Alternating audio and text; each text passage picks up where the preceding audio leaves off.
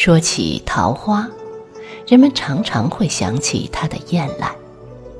一夜东君临，碧草未醒，翠柳尚眠时，它就先以或粉或红的娇色，自取了南枝，夭夭而成。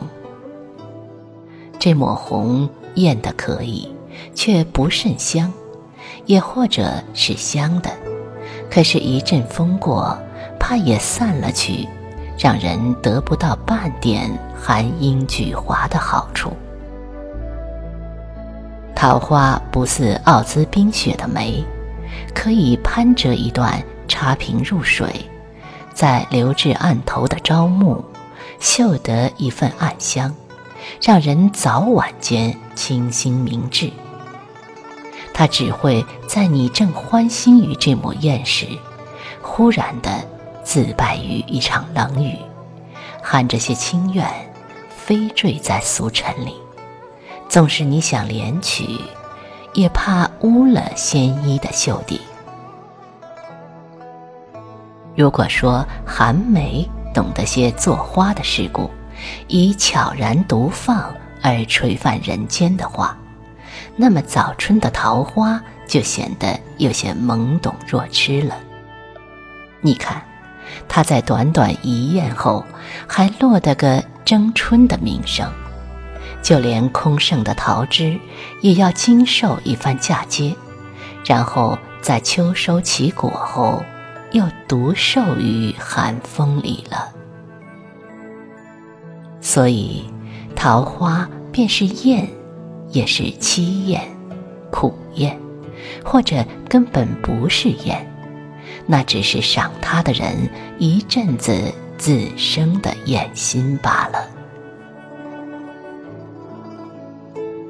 桃花也不像牡丹那样天姿国色，一边沾着绿叶的光，一边又挑个丽日的天气才得妖娆。但这份妖娆需要簇拥，需要围观，否则有些可惜了花团似锦的美。而桃花，却是寂寞的开，甚至是夜间的暗放。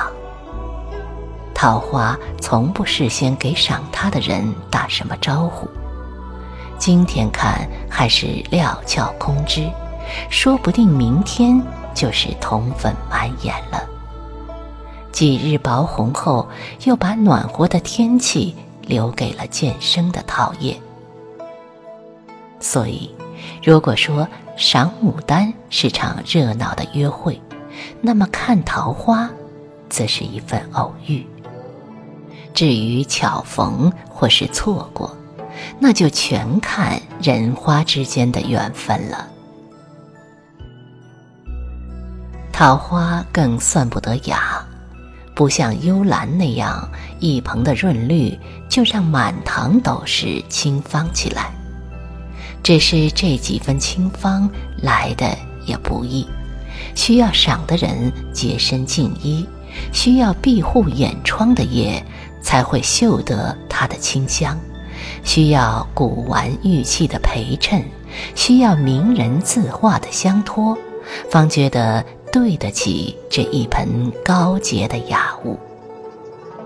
而桃花则不同，它不选名园，亦不强求全石廊亭，人要看它，只需出了屋外，或郊镇，或溪畔。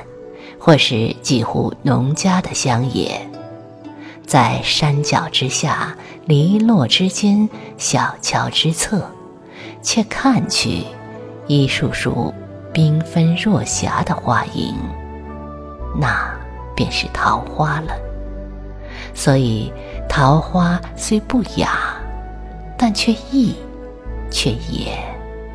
如此的生趣，那些娇贵的兰又如何能给予呢？凄婉知人意，既开若处子，一怀似半僧的桃花呀！你一回人间的小筑清流，便是半春惊艳。你一回离乱的香尘消去，又让多少人缱绻于愁绪？这样俗尘来又俗尘去的半枝花影，我却愿意在年年的三月等你，不为别的，只为这场飞红流芳的缘聚。哪怕冷雨过后，人话两凄凄。